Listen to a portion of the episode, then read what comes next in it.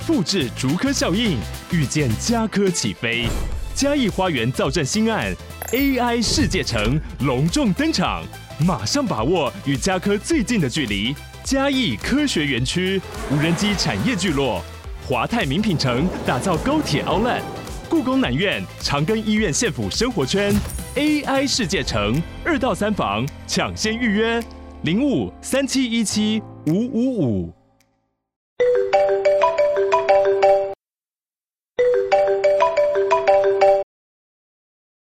嗨，大家好，我是飞马。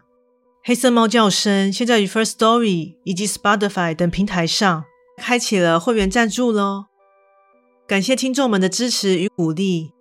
之后将会带给大家更多精彩的故事。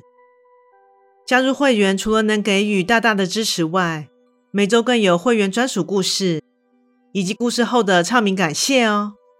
心动不如马上行动。相信不少听众都有曾经捡到过失物的经验吧？飞马本人就捡到过两只手机。一般来说，我都是直接交给该场所的负责人，像是捷运站人员或是店员之类的。这样，发现东西遗失的人可以重新寻回，而自己也可以心安理得。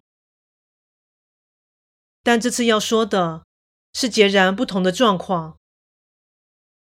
现在就来听听这样的一则故事：怪谈故事，失物追缉。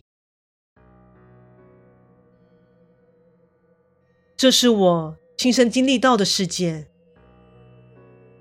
由于过程实在是让我吓破了胆，所以以后在捡拾到任何物品时，都像是捡到了什么不得了的东西一般，赶紧交给在场的服务人员，一刻也不敢将其多留。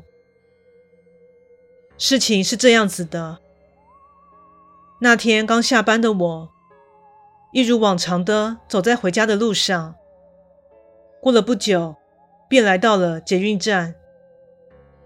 此时突然一阵尿意袭来，于是，在进了站后，便首先进厕所小解。就在我解放完毕，正走到洗手台洗手，此时我发现台面上正摆着一只手机。我拿起来打量了一下，发现那正是最新款某大牌所出的型号。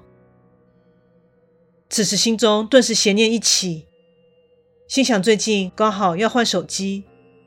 且正苦于存款不够，于是，在注意到四下无人之际，我便将它悄悄地收进了我的包包里，然后若无其事地走了出去。在上了列车之后，我满怀喜悦的心情，细细打量。此时，我发现到一件奇怪的事：一般来说，在荧幕的右上角，都会显示电信公司的名称，对吧？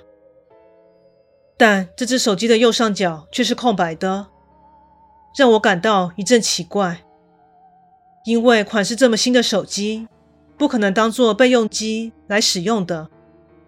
难道是还没有装 SIM 卡吗？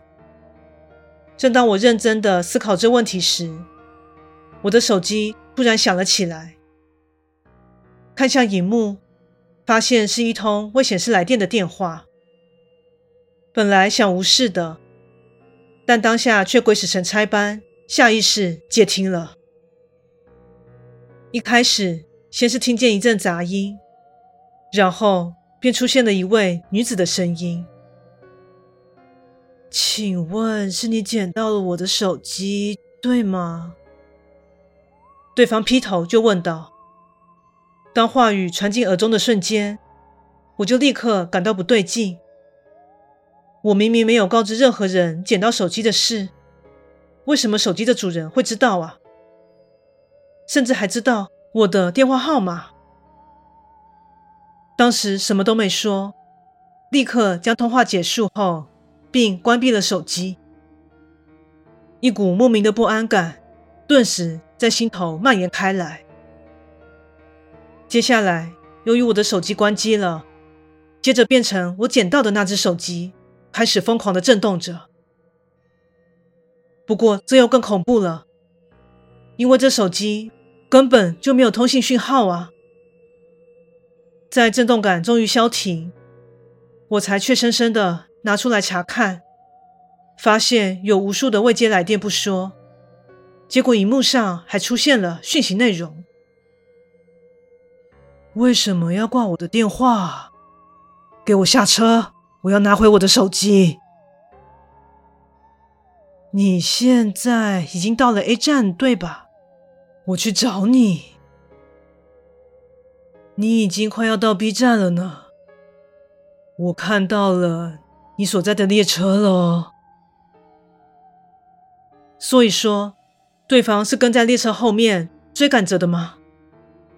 吓得不轻的我，到站后赶紧下了车，三步并成两步的跑向服务台。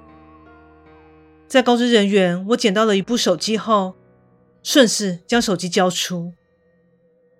虽然当下一脸惊恐并气喘吁吁的样子，让对方感到十分奇怪，但也没有多问我什么细节，便将手机收下了。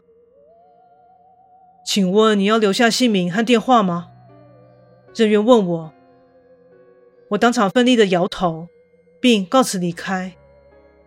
但即使不留资料，对方也已经知道我的手机号码了。就在我松了口气后，再次搭上列车。此时明明已经关机的手机，却传来简讯的提示音。惊魂未定的拿起来一看，上面写道。手机我拿回来了，下次可别再私吞财物了哦。当然不用他说，自从那次后，每件事物就像烫手山芋一样，我一件都不敢再留下了。